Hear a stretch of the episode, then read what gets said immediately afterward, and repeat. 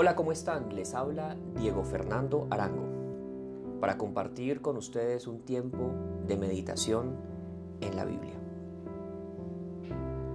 Encontramos que en la palabra del Señor en Deuteronomio 28, versículo 1, Dios nos enseña a que debemos de atender su voz, de escuchar atentamente su voz de guardar eso que Él nos habla en nuestro corazón.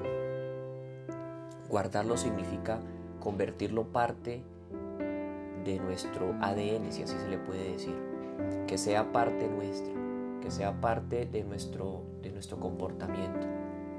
Pero también dice en ese versículo que lo pongamos por obra. Fruto de hacer estos tres elementos, vamos a, a,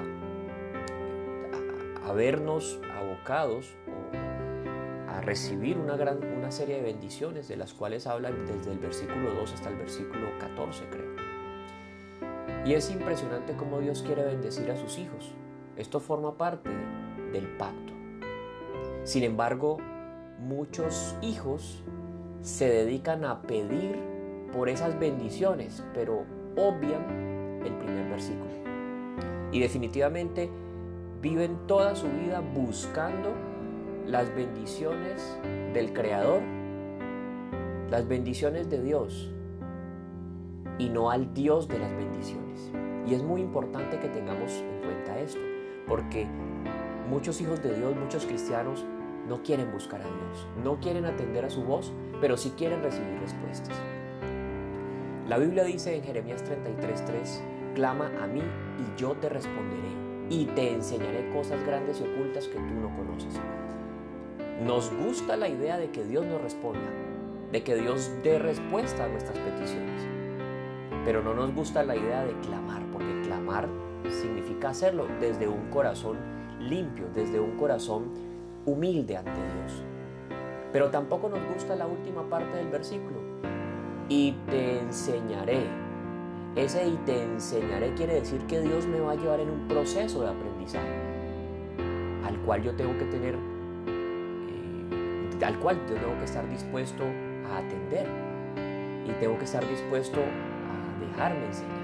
Si no estoy dispuesto a dejarme enseñar, simplemente estoy viendo a Dios como un Dios mágico, como un Dios que solamente lo tengo para que me dé respuestas a mis requerimientos. Entonces comenzamos a hacer peticiones a Dios, Señor, te pido el carro, Señor, te pido el trabajo, Señor, te pido el dinero, pero no queremos escucharlo a Él. Santiago 5:17 dice, Elías era hombre sujeto a pasiones, semejantes a las nuestras, y oró fervientemente para que no lloviese, y no llovió sobre la tierra por tres años y seis meses. Luego él oró para que lloviera, y obviamente se, se hizo. Elías era un hombre sujeto a las mismas tentaciones, a las mismas debilidades que hoy día tenemos. Pero él oró fervientemente, oró, se acercó a Dios desde su corazón de una manera genuina, no de una manera ritual, como muchos acostumbramos a hacerlo, sino de una manera genuina. Y Dios respondió. Unos versículos antes, Santiago 5, versículo 7, dice, Por tanto, hermanos, tened paciencia hasta la venida del Señor. Mirad cómo el labrador espera el precioso fruto de la tierra, aguardando con paciencia hasta que reciba la lluvia temprana y la tardía. El labrador aguarda con paciencia, pero él sigue labrando. Él, no se, él, él, él sabe que la, la lluvia depende de Dios, que las demás cosas dependen de su accionar. Si bien dependen de su accionar, no dependen de la manera como a él se le venga en gana, perdóneme la expresión, hacerlo, sino que tiene que tener un proceso un proceso entregado en el proceso de la labranza, en, la, dirección de la labranza dada por Dios directamente. Él no puede decir, no, entonces yo voy a colocar la semilla encima del, piso y luego en dos años vengo a, tirarle la tierra y, luego en otros dos años vengo a, abonarla a ver si eso da. No, no es la manera como Él lo establezca, es la manera como tiene que ser y bajo la dirección del labrador mayor que es Dios. Porque la Biblia dice que Dios es, nuestro, es el labrador. De ese, en ese orden de, de ideas, el labrador procede como le han dado, como le han dado dirección, como Dios le ha dado dirección. Pero él sabe que hay algo que solamente depende de Dios y es la lluvia. Por eso él espera con paciencia hasta que reciba la lluvia temprana y la lluvia tardía. Esa lluvia proviene de Dios, pero es una lluvia que yo puedo hacer que descienda con las oraciones, así como lo vemos en Santiago 5.17.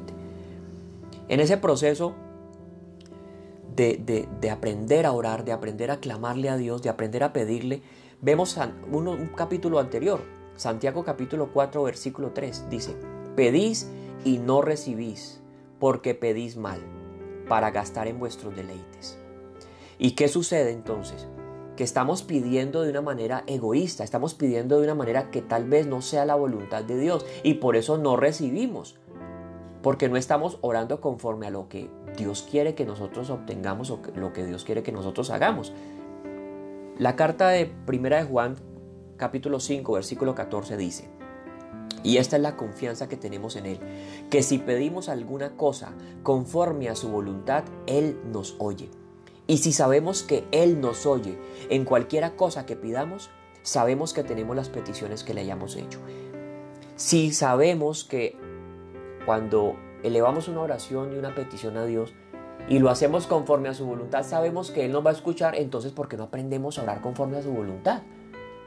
Ah, bueno, porque Orar conforme a la voluntad implica que yo me acerque a Él, a estar en su presencia, como lo hacía el rey David, como lo hacían muchos hombres en la Biblia, a estar en su presencia, a deleitarse, a disfrutar de, de, la palabra de Dios, como lo dice el Salmo 119. El rey David disfrutaba de la palabra de Dios, para él, para él era deleitoso, tanto estar en la presencia de Dios como estudiar la palabra de Dios. Y así me voy dando cuenta que Dios cuál es la voluntad de Dios y comienzo a saber orar como conviene. Pero muchas veces eh, esa, esa concepción errada que tenemos de un Dios mágico, de un Dios tipo lámpara de Aladín, donde oramos desde nuestra comodidad y las cosas suceden por obra y magia. Pero se nos olvida que Dios nos ha dado capacidades, que Dios nos ha dado habilidades. Por allá en Deuteronomio dice, Dios te da el poder para hacer riquezas. Las riquezas no llegan simplemente porque Dios manda una bolsa de dinero a la puerta de su casa y ya usted es rico. No. Cuando yo procedo con base en las direcciones que Dios, la dirección que Dios me da en su palabra, soy sabio porque atiendo su voz, porque vivo en el temor de Dios. Pero esa sabiduría me lleva simplemente a, a que aquellas añadiduras por las cuales muchos andamos preocupados simplemente vayan dándose en nuestra vida, como lo dice Deuteronomio 28. Y estas bendiciones te alcanzarán. No dice, y estarás pendiente porque tendrás que buscar estas bendiciones. No, dice, y estas bendiciones te alcanzarán. Yo no voy a estar buscándolas, van a alcanzarme. Así como Salomón no pidió riquezas para sí, pidió sabiduría para poder ministrar, para poder dirigir a un pueblo al cual él no había escogido ser eh, el, el digamos, el, jefe. Dios lo escogió para que fuera aquel, aquella persona que ministrara sobre el pueblo, aquella persona que lo dirigiera. Y simplemente lo que hizo Salomón fue pedirle dirección a Dios, pedirle sabiduría para poder dirigir ese pueblo. Y Dios aparte de sabiduría le dio riquezas.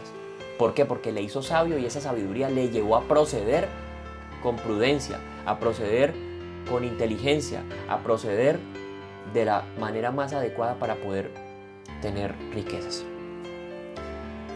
Vemos en la Biblia que muchos hombres y mujeres clamaban a Dios, pero no pedían para gastar en sus deleites, pedían para su pueblo, para su familia, para su nación, pedían por su salud, pedían por descendencia, pedían por, por, por poder tener hijos. En el caso de Abraham, aunque Abraham uno no lo ve pidiéndole a Dios permanentemente su hijo, Dios sabía cuál era el anhelo de Abraham y le dio un hijo. en el momento que era. Después de la, promesa duró 25 años en, que eso se, hiciera efectivo. Pero Abraham nunca, nunca se puso a estar de intenso a decirle, Señor, ¿qué hubo hijo? ¿Qué hubo del hijo? No. A través de la Biblia encontramos muchos ejemplos. Pero cuando nosotros elevamos nuestra oración a Dios, quizás nos vemos en los siguientes, en los siguientes escenarios. Señor, te pido por crecimiento espiritual. Ah, pero no me gusta orar. Ah, pero no me gusta estudiar la Biblia. Ah, pero no me gusta atender la voz de Dios. Señor, te pido por el carro, la casa, el trabajo, pero no le pedimos a Dios, Señor, dime cómo puedo conseguir el carro. Dime qué cosas tengo que hacer. Dime cómo puedo conseguir mi casa. Dime cómo puedo ir a buscar el trabajo que tú quieres que yo tenga. O me quedo esperando a ver si por internet me llega la oferta de trabajo ideal y me la van a dar. No, Dios me da dirección. Dios me da dirección y, me, puede indicar a dónde voy, a qué empresa voy, o, o con respecto al emprendimiento, Señor, qué emprendimiento desarrollo. Dios te puede hacer, te puede dar esa dirección. Le dio las instrucciones claras y precisas a para que construyera el arca. Le dio las instrucciones claras y precisas a Moisés para que construyera el tabernáculo. No nos va a decir a nosotros qué hacer. Claro que sí. Nos hace falta es acercarnos al monte. Señor, te pido por un novio o una novia. ¿Será que le pido dirección a Dios para que me haga el esposo a futuro que Él quiere que yo sea o el novio que yo quiero que, que, que Él quiere que yo sea? O solamente le pido con medidas, Señor, te pido un novio con medidas tal, te pido una novia con 90, 60, 90.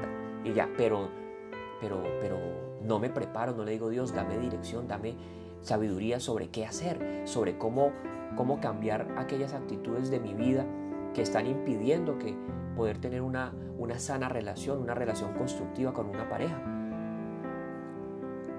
Pedirle dirección a Dios es importante porque el pedirle es lo más fácil pero pedirle dirección a Dios implica que yo me salga de mi zona de confort, que yo tenga que hacer la labranza que me corresponde. Señor, cambia a mi esposo, cambia a mi esposa, cambia a mis hijos, cambia a mi jefe, cambia a mi vecino, cambia a mi hijo, cambia. Pedimos que a todo mundo Dios cambie, pero ¿por qué no decimos, Señor, cámbiame a mí?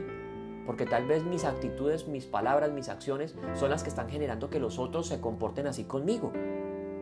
Dame dirección sobre cómo hacerlo. Señor, acaba esta pandemia. Sí, claro, tenemos que clamarle a Dios para que esto se acabe rápido. Pero ¿cuál es nuestra actitud frente a esto? Una actitud de queja, de reclamo, de querella, de, ay Señor, estoy cansado con el tapaboca, yo. No, tenemos que aprender a tener una actitud diferente y una actitud que provenga de la mano, digamos que provenga de, de Dios directamente. Una actitud diferente. Señor, dame salud, dame provisión. Sí, claro, Dios, pues, le podemos pedir a Dios por eso, Dios es un Dios poderoso. Pero también tenemos que ser consecuentes con nuestras peticiones. Señor, dame salud, pero si yo sé que hay cosas que no me debo de comer y me las como y bueno, me caen mal o me, me, hacen algún daño en algún órgano, pues yo no las debo de tomar. Ay, Señor, es que uno al año no hace daño. No, sí, sí le hace daño. Pero yo tengo que aprender a recibir dirección de Dios, sabiduría y entendimiento. Si podemos orarle a Dios por todas las peticiones que queramos, claro. Por el carro, la casa, la beca, todo, claro que sí, Dios, Dios nos los quiere dar porque Él nos ama. Pero que no se nos olvide que nuestra búsqueda no es de las, de las, de las dádivas de Dios, no es la búsqueda de las añadiduras. Buscad primeramente el reino de Dios y su justicia, y todas las cosas serán añadidas, dice Mateo 6:33. ¿Quién es el reino de Dios? Jesucristo. Él es el que debe reinar en mi vida. Y si yo me pongo a buscar su, presencia y la justicia, o sea, hacer lo justo de, de acuerdo a lo que dice la Biblia, o sea, hacer lo justo bíblicamente, hacer su voluntad, poner por obra su palabra. Todas estas cosas pues, Pero se nos ha olvidado la primera parte y queremos buscar todas las añadiduras. De modo que, como lo dice el Salmo 37.4, deleítate a sí mismo en Jehová y Él te concederá las peticiones de tu corazón. Cuando yo aprendo a disfrutar de la presencia de Dios, de mi papá, Simplemente no tengo que estar recordándole de las peticiones. Él sabe cuáles son y Dios las concede, porque dice las peticiones de tu corazón. Daniel capítulo 10, versículo 12 dice, entonces me dijo, Daniel, no temas, porque desde el primer día que dispusiste tu corazón a entender y a humillarte en la presencia de tu Dios, fueron oídas tus palabras y a causa de tus palabras yo he venido. Daniel dispuso su corazón a entender y a ser humilde ante la presencia de Dios. Y eso hizo que sus palabras y su petición fueran escuchadas.